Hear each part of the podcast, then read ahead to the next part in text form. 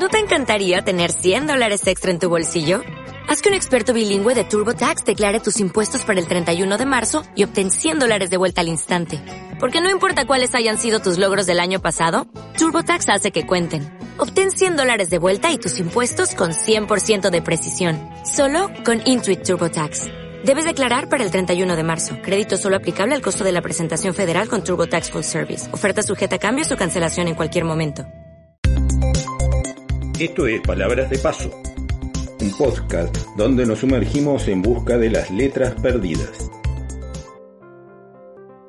Hola querida audiencia de Palabras de Paso que nos escuchan desde toda Iberoamérica.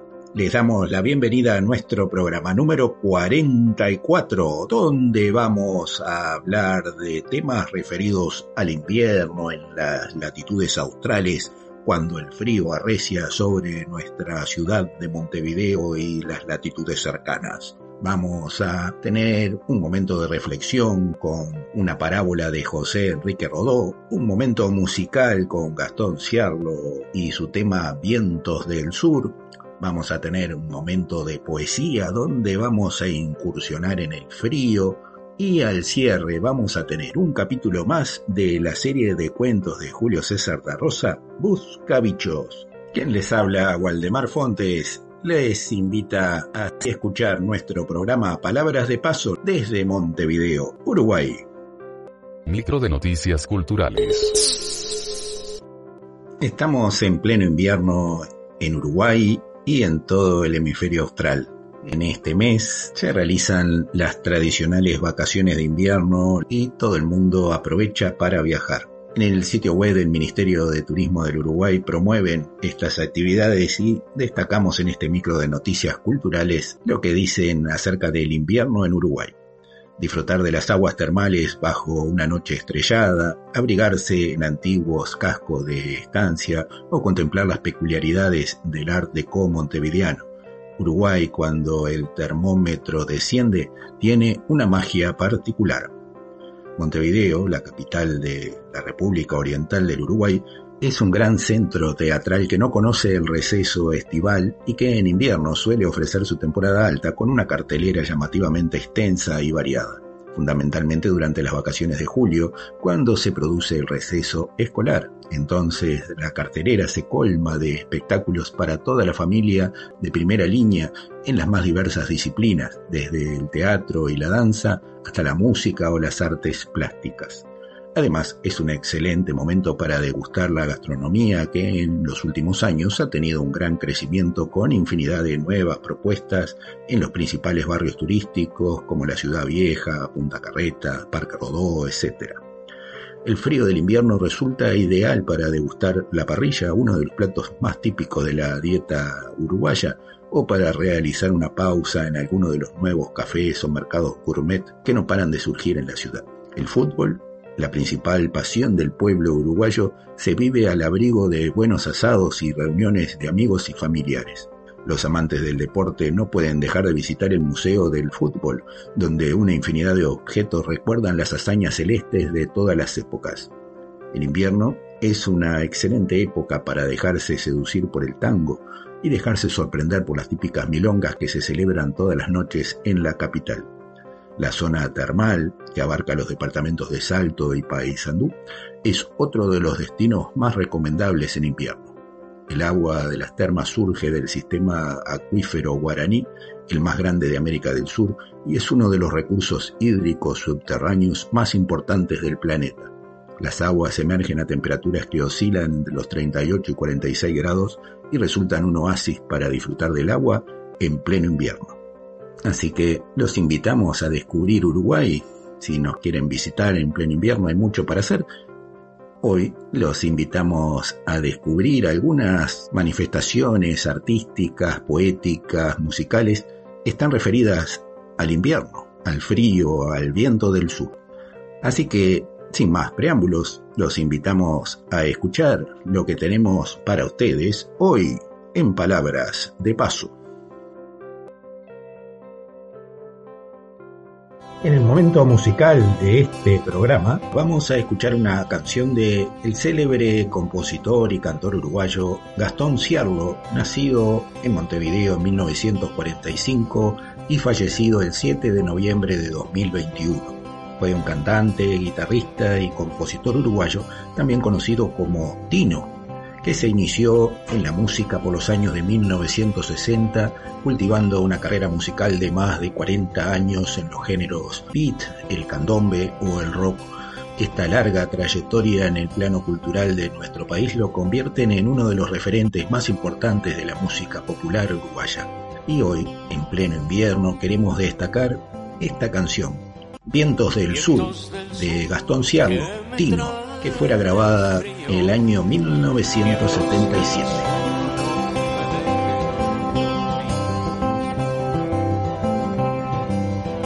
Vientos del sur que me traen el frío, vientos del sur no me dejen dormir,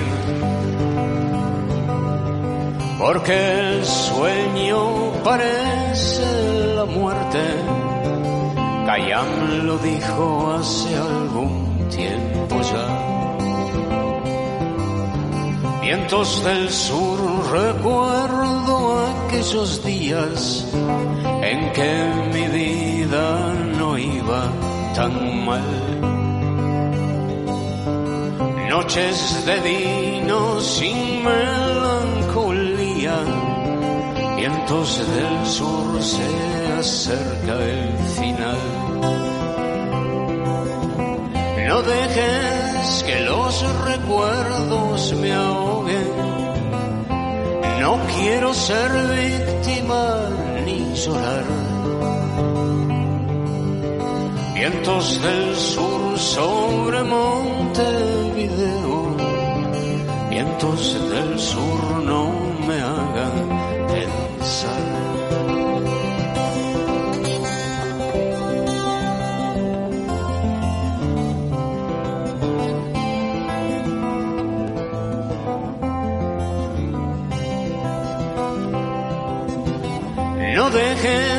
que los recuerdos me ahoguen. No quiero ser víctima ni llorar. Vientos del sur sobre mis dolores. Vientos del sur no me hagan pensar.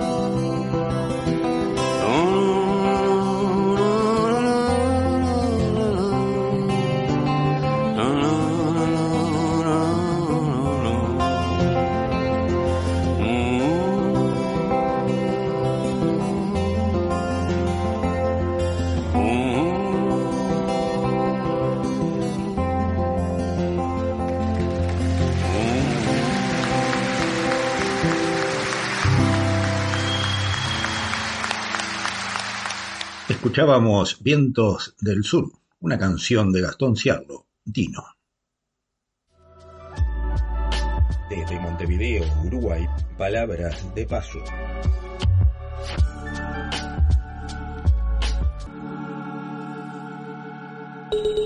Y ahora, un momento de reflexión. La Pampa de Granito de José Enrique Rodó. Era una inmensa pampa de granito. Su color gris, en su llaneza, ni una arruga, triste y desierta, triste y fría, bajo un cielo de indiferencia, bajo un cielo de plomo. Y sobre la pampa estaba un vicio gigantesco, en luto, lívido, sin barbas. Estaba un gigantesco viejo de pie, erguido como un árbol desnudo y eran fríos los ojos de este hombre, como aquella pampa y aquel cielo, y su nariz tajante y dura como un aseguro, y sus músculos recios como el mismo suelo de granito, y sus labios no abultaban más que el filo de una espada. Y junto al viejo había tres niños ateridos, flacos, miserables, tres pobres niños que temblaban junto al viejo indiferente e imperioso, como el genio de aquella pampa de granito. El viejo tenía en la palma de una mano una simiente menuda. En su otra mano el índice extendido parecía oprimir en el vacío del aire como en cosa de bronce. Y he aquí que tomó por el flojo pescuezo a uno de los niños y le mostró en la palma de la mano la simiente, y con voz comparable al silbo helado de una ráfaga le dijo, Abre un hueco para esta simiente y luego soltó el cuerno trémulo del niño que cayó sonando como un saco mediado de guijarros sobre la pampa de granito. Padre, sollozó él, ¿cómo le podré abrir si todo este suelo es raso y duro? Muérdelo, contestó con el silbo helado de la ráfaga, y levantó uno de sus pies y lo puso sobre el pescuezo lánguido del niño y los dientes del triste sonaban rozando la corteza de la roca como el cuchillo en la piedra de afilar. Y así pasó mucho tiempo, mucho tiempo, tanto que el niño tenía abierta en la roca una cavidad no menor que el cóncavo de un cráneo, pero roía, roía siempre, con un gemido de estertor. Roía el pobre niño bajo la planta del vicio indiferente e inmutable, como la pampa de granito. Cuando el hueco llegó a ser lo hondo que se precisaba, el viejo levantó la planta opresora, y quien hubiera estado allí hubiese visto entonces una cosa aún más triste, y es que el niño, sin haber dejado de serlo, tenía la cabeza blanca de canas, y apartóle el viejo, con el pie, y levantó al segundo niño, que había mirado temblando todo aquello. Junta tierra para la simiente, le dijo. Padre, preguntóle el cuitado, ¿en dónde hay tierra? La hay en el viento, recógela, repuso, y con el pulgar y el índice abrió las mandíbulas miserables del niño y le tuvo así contra la dirección del viento que soplaba, y en la lengua y en las fauces jadeantes se reunía el flotante polvo del viento que luego el niño vomitaba como lino precario y pasó mucho tiempo, mucho tiempo. Impaciencia, ni anhelo, ni piedad mostraba el viejo indiferente e inmutable sobre la pampa de granito. Cuando la cavidad de piedra fue colmada, el viejo echó en ella la simiente y arrojó al niño de sí como se arroja una cáscara sin jugo, y no vio que el dolor había pintado la infantil cabeza de blanco, y luego levantó al último de los pequeños y le dijo, señalándole la simiente enterrada, has de regar esa simiente. Y como él le preguntase todo trémulo de angustia, Padre, ¿en dónde hay agua?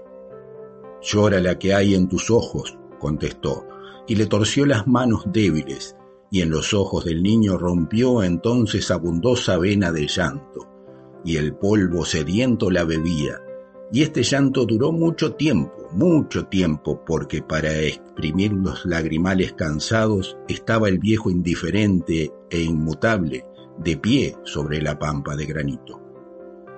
Las lágrimas corrían en un arroyo quejumbroso tocando el círculo de tierra, y la simiente asomó sobre el haz de la tierra como un punto, y luego echó fuera el tallo incipiente las primeras hojuelas y mientras el niño lloraba, el árbol nuevo criaba ramas y hojas.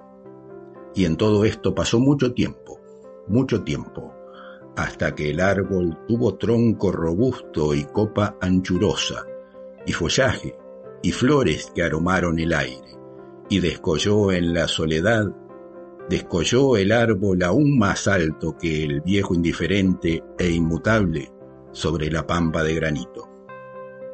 El viento hacía sonar las hojas del árbol y las aves del cielo vinieron a anidar en su copa y sus flores se cuajaron en frutos.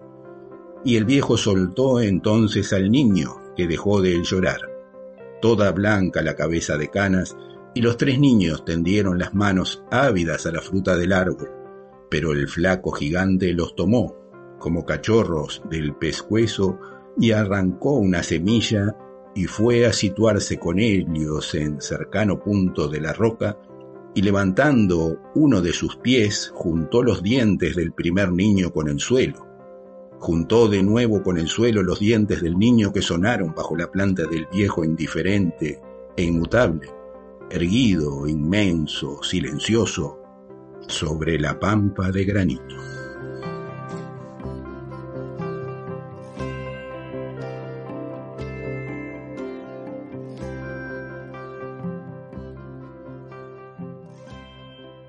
José Enrique Rodó había nacido en Montevideo el 15 de julio de 1871, en pleno invierno en la ciudad de Montevideo y en las latitudes australes. Tenemos ahora un momento de poesía donde queremos invitarlos a incursionar junto a nosotros en la inspiración que el frío y el viento del sur produce en algunos de nuestros autores. Es José Enrique Rodó, cual un candil que ilumina, y es Ariel flama danzante, como un faro que da guía. Es José Enrique Rodó, orfebre de la palabra, foco de amor que ilumina. Un camino hacia el mañana, un camino hacia el mañana. Escuchábamos Orfebre de la Palabra, una canción dedicada a José Enrique Rodó, interpretada por el cantautor uruguayo Ricardo Fernández Más.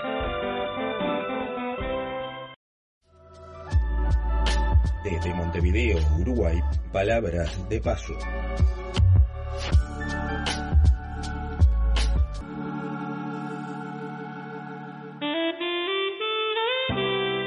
Momento de poesía.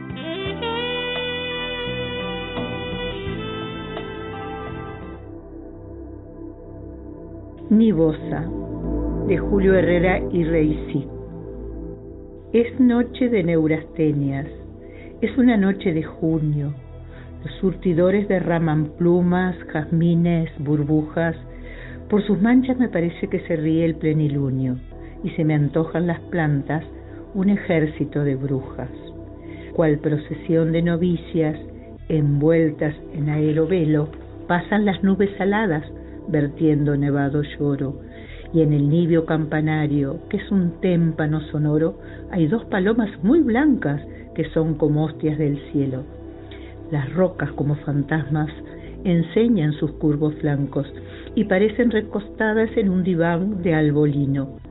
Yergue el monte su cabeza de gran pontífice albino, y es el mar un gran cerebro donde bullen versos blancos. Con nibio tisú se visten las acacias amorosas, ostentan los floripondios sus copas de porcelana, en que siempre beberemos, oh mi púdica sultana, la miel blanca de los nardos y la leche de las rosas. Todo es blanco, muestra el bosque su gran peinador de seda, mil abanicos de nácar y mil ánforas tenidos. Me parecen los corderos mil pierrots que están dormidos y la neblina en el árbol una escala que se enreda. La gran capital del mármol y de los sueños, la Grecia, está en todo lo que es blanco y está en todo lo que es fuerte. En el fondo de las aguas hay una extraña Venecia y una antártica acuarela de la ciudad de la muerte. Oh, ven mi blanca querida de los pálidos hastíos. Chopin y Schubert conversan entre esas muertas blancuras y ejecutan en el bosque la romana de los fríos, de las tristes palideces y las blancas hermosuras. Miro un lirio que está loco, miro a Ofelia que se aleja, miro a un astro que se cae, miro a Safo que se mata. Siéntate al piano, oh querida, y hazme oír la serenata. En los pechos ateridos de la diosa del invierno nieva almíbar coagulada, nieva leche temblorosa, y es la luna el sacerdote de las nupcias de una rosa. Ven, mi hermosa desposada, son tus senos los altares en que ofrezco mis querellas, son los cisnes en el río como góndolas de azares, y los azares son perlas del collar de las estrellas. Esa túnica de bruma que el viento prende o arranca, es el peplo de la muerte y es el alma de la espuma que sacude sobre el mundo su Eucaristía la blanca. Camelia del océano, va el tímido barquichuelo, dando su teristro de ámbar, cera y alabastro, y es cual hada misteriosa que alza su enorme pañuelo, saludando a lo infinito y haciendo señas a un astro.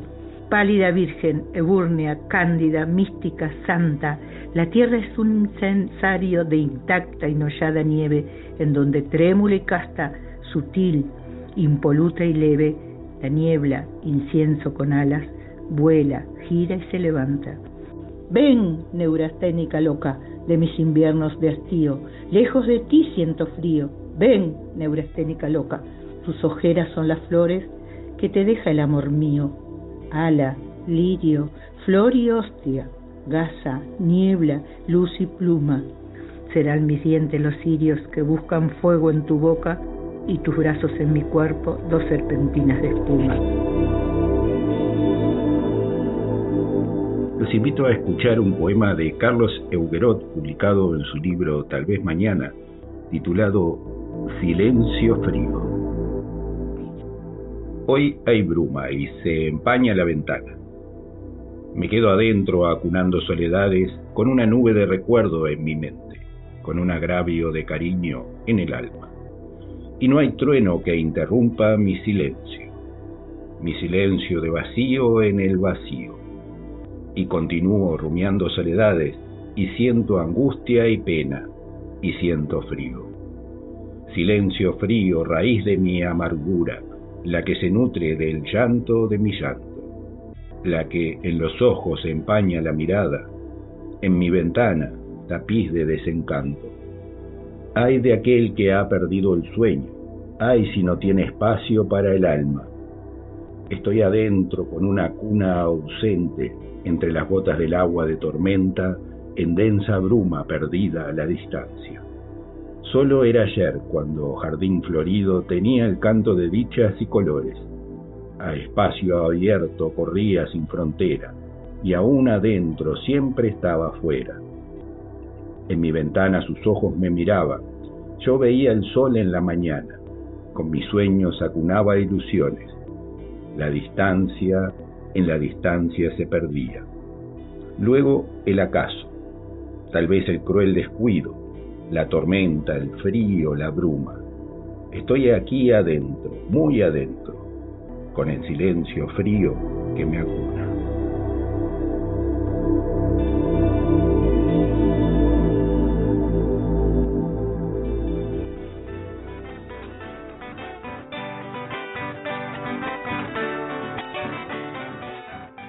Les presentamos Buscabichos, una serie de relatos para niños del escritor uruguayo Julio César da Rosa. Los invitamos a escuchar en la voz de Esther Casas, Buscabichos. Toritos. Mi primera aventura tras aquel deseo hondo de ser dueño de un ser viviente terminó en una verdadera tragedia. Era época de gran proliferación de isocas. Meses atrás los campos habían ennegrecido por obra de la tremenda plaga. La larva nace y evoluciona bajo suelo. Para alimentarse y recibir aire, debe sacar tierra hacia afuera. Apenas termina su desarrollo, el individuo adulto sale a la superficie. Se trata de un cascarudo brilloso y fornido, de más o menos dos centímetros de largo. El macho se diferencia de la hembra por una especie de gancho curvo, fuerte y puntiagudo. Le nace en la parte superior de la cabeza y él la maneja a voluntad. De tal modo que, al presionar su extremo libre contra otra excrescencia fija que tiene en el lomo, aquello se transforma en una peligrosa pinza. Por su forma de cuerno, el arma le da al bicho la apariencia de un pequeño rinoceronte pero como la gente de campo no conoce rinocerontes, lo compara con un toro. Toro de un solo cuerno, es decir, corneta. Torito le llama ya todo el mundo. ¿Qué más precisaba yo que semejante abundancia de hacienda suelta y sin marca, para pasar de mis ansias de tener un bichito a mis ganas de ser dueño de muchas cabezas de ganado? Si la isoca macho era torito, la hembra tenía que ser vaquita y las más chicas terneros. Si aquel tenía cuerno, pues podía hacer con él lo que hacía mi padre con sus cornúpedos, desmocharlo, uncirlo al arado o a la carreta. Si toro, vacas y terneros podían ser de mi propiedad, allí estaba la ocasión de volverme un hacendado como mi padre, y de hacer con mis ganados lo que hacía él con los suyos, es decir, parar rodeos, enlazar campo afuera, seleccionar calidades, invernar los flacos, tropear, embarcar los gordos para tablada, vender, carnear y faenar a mi antojo. Una mañana me fui con un tarro a una ladera próxima a la casa. Rato después volví con él rebosando de hacienda de relumbrante. Para que ésta no se me fuera a alzar, tapé la boca del recipiente y con anchas tablas construí potreros y corrales. Hecho esto, volqué el balde ya sobre campo cercado y allí se desparramó aquel furioso revoltijo de patas y cornamentas. Del movimiento y los choques de la tropa en marcha se desprendía un rumor seco como de maíz frito. Paré rodeo y estuve horas clasificando mi ganado según los sexos, los tamaños y las gorduras. Aparté luego cinco yuntas de lustrosos bueyes, les coloqué yugos de palitos y cuartas de piola. Estaba arrimando los perdigueros a una carretita de cartón y ruedas de carretel cuando oí los gritos de mi madre llamándome a almorzar. Sabía que de la mesa debía salir rumbo a la cama, a aburrirme durante la odiosa siesta de los mayores. Entonces cerré bien las porteras antes de irme, cosa que mi capital quedara bien asegurado. Cuando allá por la media tarde, ansioso volví al lugar de mi establecimiento, me quedé paralizado de sorpresa e indignación. No había allí ni un solo vacuno. Nada, ni los bueyes habían quedado. Mi estancia se había convertido en pampa desolada. Apenas si me duraba la carreta, testigo mudo, solitario y tristísimo de tamaño desastre. Llorando desconsoladamente fui a contarle aquello a mi tío Sebastián. El amigo, el consejero, el paño de lágrimas que yo siempre tuve a mano en aquellos tiempos. Con él aprendí muchas cosas grandes y lindas. Una de ellas, que tener un tío cerca a mi edad de entonces es algo superior. Usted, tío, es más bueno que el cuchillo hallado, le decía a veces yo, traspasando de agradecimiento por alguna de sus entregas de amistad más de hermano que de tío.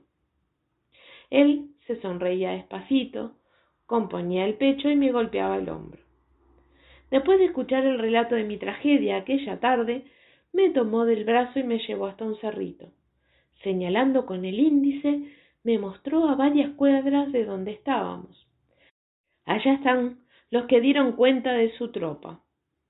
Allá donde él señalaba había un bando como de veinte avestruces. Parecían un regimiento marcando el paso, pescuezo agachado, picoteando parejo y seguido. Atrás de ellos no le queda ni el apellido a las isocas, me hizo saber mi tío. Agregó que un rato antes había visto aquel pelotón bajando la ladera próxima a mi estancia. Entonces me resigné a mi definitivo quebranto como ganadero.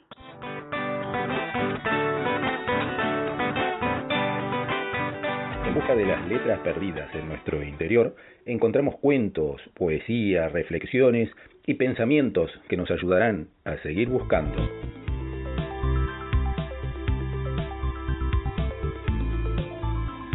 Palabras de Paso se transmite online todos los jueves a partir de las 8 horas de Colombia o las 10 horas de Argentina y Uruguay por Radio Poesía. Si quieres ponerte en contacto con nosotros, estamos en Blogspot y en las redes sociales, en Facebook y en Instagram como Artes Entre Columnas. Búscanos y envíanos un mensaje. Queremos saber desde dónde nos escuchas.